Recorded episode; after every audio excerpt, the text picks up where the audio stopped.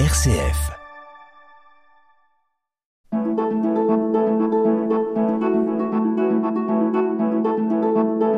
Itinéraire.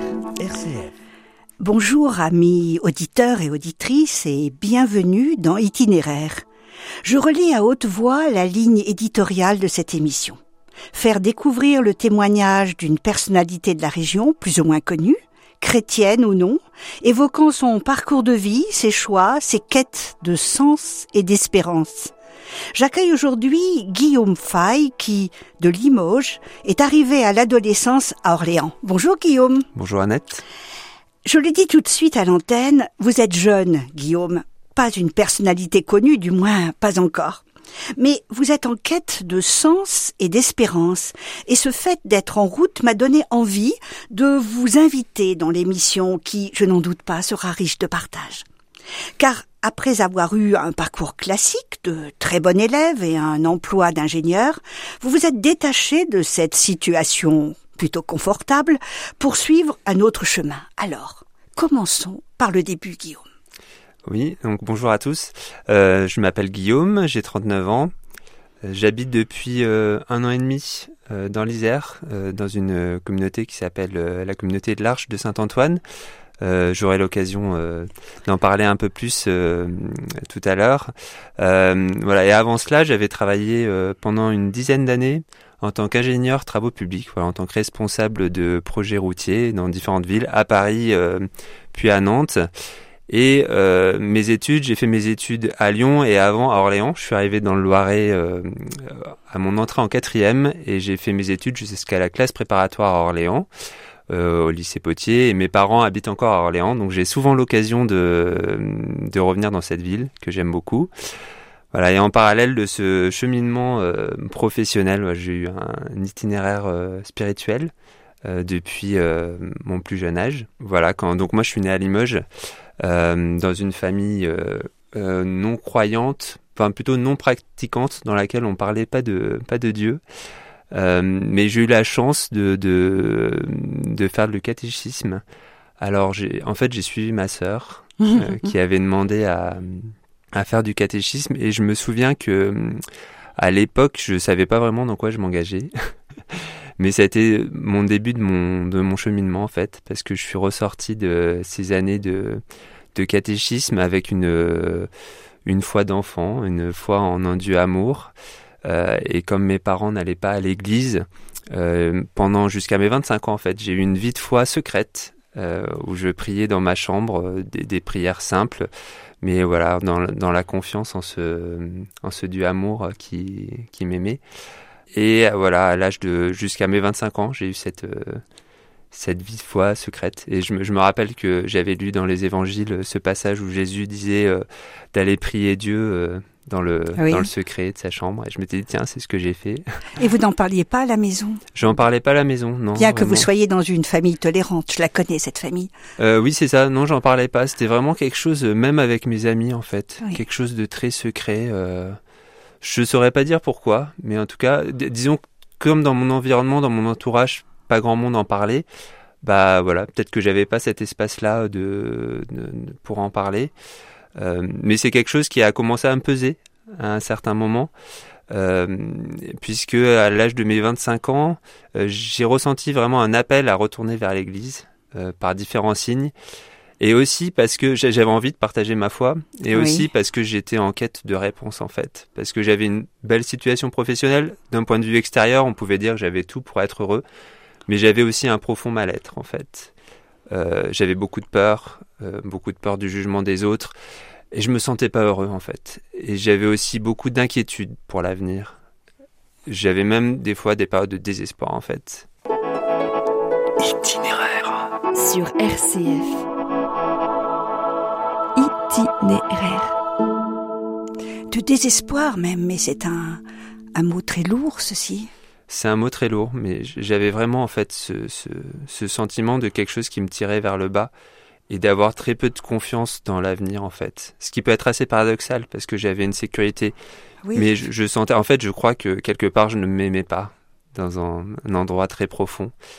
Et j'ai ressenti cette contradiction entre ce sentiment-là et en même temps cette foi en un Dieu amour. Je me disais, je crois qu'il y a Dieu qui m'aime, mais ce que je ressens dans mon quotidien, c'est pas de l'amour, c'est plutôt de la peur. Et là, je me suis dit, mais ah, il faut que j'ai des réponses en fait. Euh, trouver du sens, euh, me dire, Dieu m'aime, alors il a sûrement, sûrement qu'il veut le bonheur pour moi, mais là, je ressens pas le bonheur, je ne suis pas heureux. Et de me dire, j'ai ressenti cet appel à, aller vers l'Église, à me dire que là, j'allais trouver des réponses. Euh, que j'espérais trouver ces réponses à, ces questions et aller vers le bonheur. C'est ce qui m'a mis en route. Et donc à mes 25 ans, j'ai demandé à préparer ma confirmation parce que j'étais pas allé jusqu'à la confirmation. Euh, voilà, je suis allé voir le, prêtre. J'étais à Paris euh, de, de, ma paroisse et j'ai fait un an de cheminement de préparation à la confirmation. Ça a été une très belle année. Et à l'issue de cette euh, de ma confirmation, euh, j'ai ressenti un appel à partir loin, voilà, à quitter tout ce que je connaissais. Et donc je suis allé, j'ai rencontré les Salésiens de Don Bosco.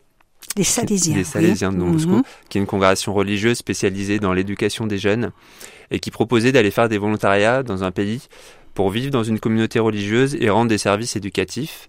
Et donc moi je suis parti un an à Madagascar euh, dans une communauté de Salésiens. Donc j'ai vécu le rythme de la vie religieuse tout en donnant des cours de maths euh, dans leur lycée professionnel. Euh, et ça a été une, une année vraiment... ça a été difficile au début parce que pour le coup je suis vraiment parti comme ça avec mes peurs, avec mes doutes, mais je suis parti. Et du point de vue professionnel, il, a, fallu donc demander un congé. Voilà, c'est ça. J'ai demandé une disponibilité professionnelle puisque mhm. comme j'étais dans la fonction publique, j'avais cette chance de pouvoir prendre une disponibilité professionnelle et de, je savais qu'au retour, je pouvais retrouver un travail. Je pense que j'étais tellement, enfin, comme j'étais un peu dans l'insécurité, peut-être que si j'avais été dans le privé, j'aurais pas osé franchir ce pas. Mais là, je savais que au retour, je pouvais retrouver ma sécurité. Mmh. Donc, je me suis mis en disponibilité professionnelle et j'ai pu partir euh, un an. Et cette expérience a été vraiment très riche de sens, de me confronter à la pauvreté, à quelque chose de très différent de ce que je, je connaissais. J'ai vu j'ai vu la pauvreté, mais j'ai aussi vu la joie. Ça m'a beaucoup interrogé, en fait, ce contraste entre la, joie que je voyais chez les gens et leur pauvreté. J'ai pris conscience qu'en fait, on se crée beaucoup de problèmes nous-mêmes, en fait. Euh, avec du superflu. Avec du superflu, avec la société de consommation. La société de consommation, qu'on avait beaucoup de désirs vers des choses qui nous, en fait, nous rendaient tristes ensuite. Et que dans ces pays-là, où en fait les personnes vivent au jour le jour. En fait, ça, des fois même pas. Euh, voilà, elles ont juste ce qu'il faut pour manger. Et quelquefois à peine. Et quelquefois à peine. Mais il y a quand même cette joie. je me disais, mais pourquoi on est si malheureux dans ces, dans, dans nos pays occidentaux, notamment? Et donc ça m'a fait prendre de conscience de cela. J'ai aussi appris le détachement par rapport aux écrans, c'est-à-dire à vivre plus la relation authentique, d'avoir du mhm. temps, d'aller à la rencontre des gens, de dépasser mes peurs. C'était pas évident d'arriver euh, euh, dans une culture différente, mais là j'étais obligé quelque part d'aller rencontrer les gens et ça m'a fait beaucoup de bien, voilà. Puisque j'avais beaucoup de peur, ben, ça m'a aidé à vaincre un petit peu ces peurs, d'aller au-delà. Et voilà, et donc après cette année-là, j'ai recommencé à travailler à Paris, euh, donc en étant quand même transformé, mais en n'ayant pas complètement, euh, m'étant pas complètement libéré de mes peurs. Les années qui ont suivi, j'ai vécu beaucoup d'expériences. J'ai découvert la communauté de l'Emmanuel, euh, j'ai découvert la spiritualité jésuite qui a été très importante pour moi, notamment pour apprendre à discerner dans mon esprit euh, ce que les jésuites appellent la consolation et la désolation, c'est-à-dire essayer d'écouter qu'est-ce qui vient de Dieu et qu'est-ce qui vient d'un esprit, euh, justement cet esprit qui avait tendance à me tirer vers le bas. Donc ça m'a aidé aussi pour la suite à, à m'aider à prendre des bonnes décisions. À trouver un équilibre. À trouver un équilibre, à essayer d'écouter le Saint-Esprit, de sentir là où il m'appelait. Et donc après quelques années à Paris, euh, une autre étape importante, c'est que je me suis, j'ai demandé ma mutation à Nantes. Là aussi, ça a été un petit peu un, c'est ma foi en fait qui m'a aidé à franchir ce pas parce qu'à Paris, euh, à Paris, on peut faire plein de choses en fait. Et du coup, on est tout le temps occupé, ça évite de, de penser des fois. Et là, j'ai senti cet appel à, encore une fois, à aller vers autre chose. Donc, je suis parti à Nantes, euh, où j'ai vécu pendant quatre ans. Et ça a été quatre années très importantes D'abord parce que euh, j'ai découvert la spiritualité du Carmel, euh, que je ne connaissais pas, et un institut séculier qui s'appelle l'Institut Notre-Dame de Vie, euh, qui est un institut dont les membres sont des religieux mais qui vivent dans le monde, c'est-à-dire sans signe distinctif, et ils vivent cette spiritualité du Carmel au quotidien, donc avec beaucoup d'oraisons, ils ont deux heures d'oraison le matin, et c'est cette spiritualité, cette vie d'oraison qui nourrissaient leur, leur quotidien dans l'action en fait. Et moi, ça m'a beaucoup parlé en fait.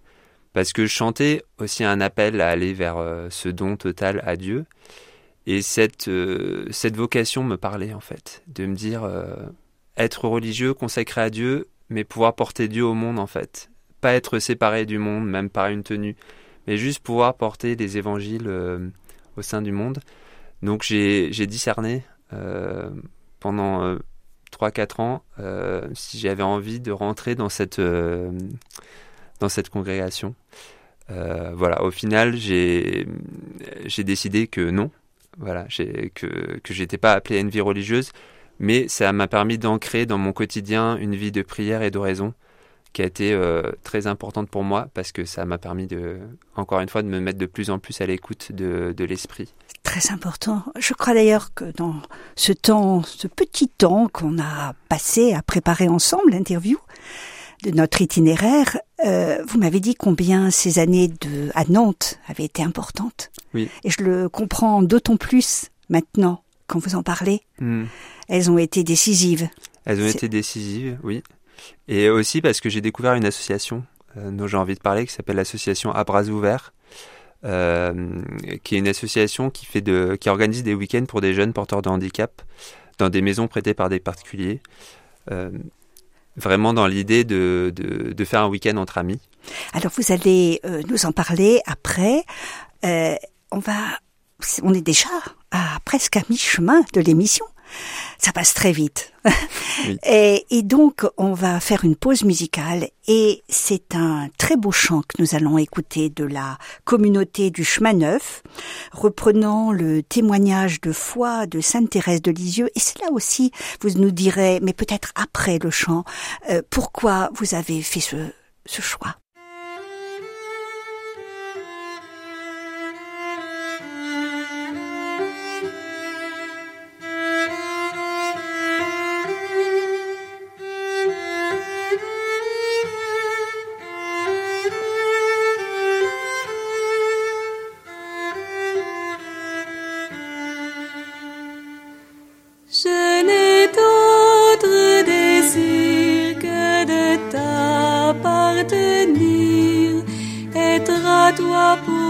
Si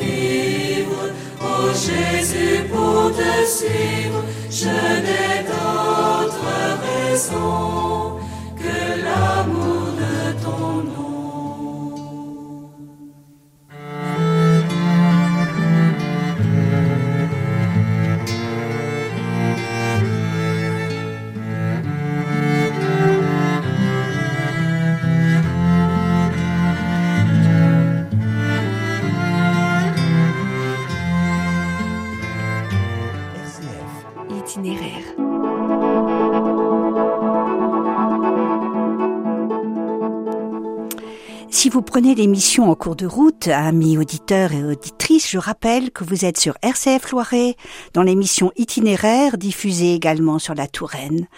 La région de Blois, le Berry, et j'accueille aujourd'hui un jeune, Guillaume, du moins un bien plus jeune que moi, et c'est ce qui me semble intéressant car à cet âge l'itinéraire de vie est encore plein de possibles.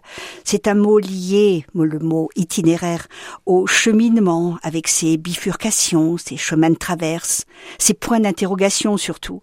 Un itinéraire pas linéaire, à l'image de la vie.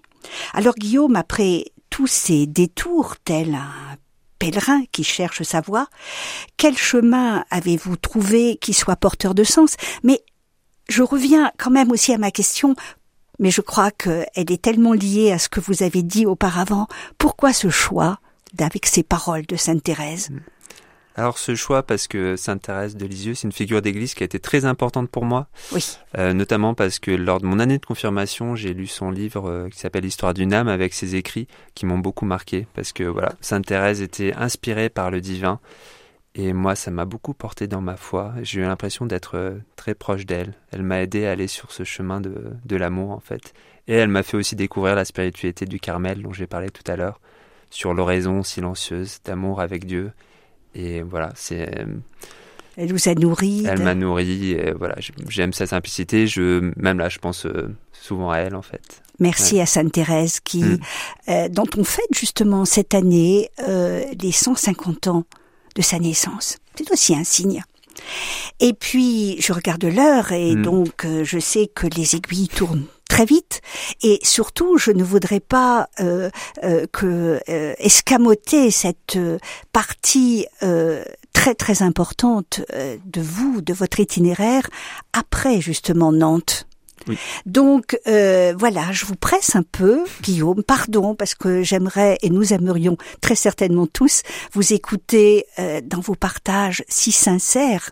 C'est pas si facile pourtant de parler devant le micro, mais euh, je vous remercie pour votre sincérité et cette façon de parler à cœur ouvert, de parler vrai.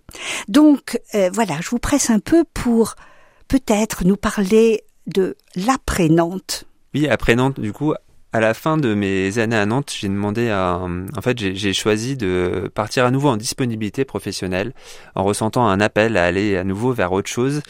Euh, et donc j'ai pris d'abord une année dans l'idée d'aller euh, faire du woofing, donc c'était d'aller travailler dans des fermes parce que mes convictions écologiques avaient euh, évolué, j'avais changé mais aussi mes régimes alimentaires en passant à une alimentation végétarienne et en sentant un appel aussi à aller, un appel spirituel à aller quelque part me mettre un petit peu en danger, rencontrer de nouvelles personnes. Et mon cheminement m'a conduit à l'Arche de Saint-Antoine, donc où je suis aujourd'hui.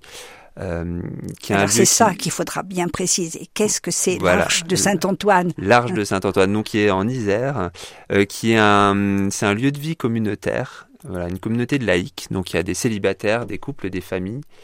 Euh, et c'est une maison d'accueil et de formation. Donc c'est-à-dire que c'est un lieu où on vit et on travaille sur place. On fait notre activité principale, c'est l'accueil de sessions. Voilà, on loue des salles, on fait de l'hôtellerie. Euh, et euh, le, le, le, principe de vie, ce qui nous relie, c'est la non-violence et la spiritualité. C'est-à-dire qu'on s'efforce de mettre la non-violence euh, dans notre quotidien, dans nos relations. Donc il y a une place importante accordée au travail sur soi, euh, au travers de la relation. Et euh, voilà, on a aussi une place importante accordée à la spiritualité. Donc c'est un lieu de spiritualité chrétienne. Les fondateurs étaient principalement chrétiens, mais avec une grande ouverture, c'est-à-dire qu'on accueille chacun comme il est et dans sa tradition. Itinéraire, itinéraire, itinéraire. Itinéraire sur RCF. Et Guillaume, vous êtes senti accueilli? Oui, je me suis senti accueilli, je me suis senti à ma place tout de suite. En fait, c'est comme si mon cheminement, tout ce que j'avais vécu, m'avait permis d'arriver dans ce lieu et de m'y sentir très à l'aise. Euh, voilà, j'ai vraiment l'impression d'être dans une famille, une famille avec beaucoup de bienveillance et qui me permet de continuer à grandir sur mon chemin. Les en fait, c'est un, un peu une ruche. Il y a beaucoup de monde et J'aime bien cette image de ruche à développer. Mm. Qu'est-ce que c'est cette ruche? C'est une ruche, derrière, c'est un lieu où il y a beaucoup de monde qui vient. Donc on fait de l'accueil de sessions avec des gens qui viennent en session, mais on accueille aussi des stagiaires communautaires qui viennent partager notre mode de vie euh, pendant quelques temps. Ça peut être de deux semaines à un an. Donc on rencontre beaucoup de monde, c'est très vivant, très joyeux, il y a les enfants aussi. Euh, et c'est un lieu où il y a beaucoup d'interactions. Et pour moi, c'est ces, ces relations-là qui me permettent de grandir. Voilà. Je travaille beaucoup, moi, la relation et la perception que j'ai des autres, en essayant de vraiment de, de, de percevoir le beau en chacun puisque je crois que tous les esprits sont un, et donc la manière dont je perçois les autres, ça va être la manière dont je me perçois.